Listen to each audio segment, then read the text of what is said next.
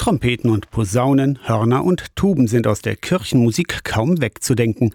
Posaunenchöre gehören zum immateriellen deutschen UNESCO-Weltkulturerbe und außerdem gelten Posaunenchöre als mobile Allwetterorgel. Eine Posaune, ja sogar die größere Tuba lässt sich nahezu überall mit hinnehmen. Mehrere der glänzenden Instrumente klingen ähnlich kräftig wie eine Orgel. Die Ursprünge der Posaunenchöre liegen im Pietismus einer protestantischen Reformbewegung. Steffen Bischof ist Landesposaunenwart der evangelischen Landeskirche Anhalts. Die Posaunenchöre konnten halt Tatsache draußen spielen bei den Wald- und Wiesengottesdiensten und da waren die Bläser dann sehr gefragt. Unsere Posaunenchöre treffen sich recht regelmäßig. Wir haben zwei große Familienfreizeiten. 15 Posaunenchöre mit über 200 Aktiven gibt es in der Anhaltischen Landeskirche zwischen Harz und Fläming.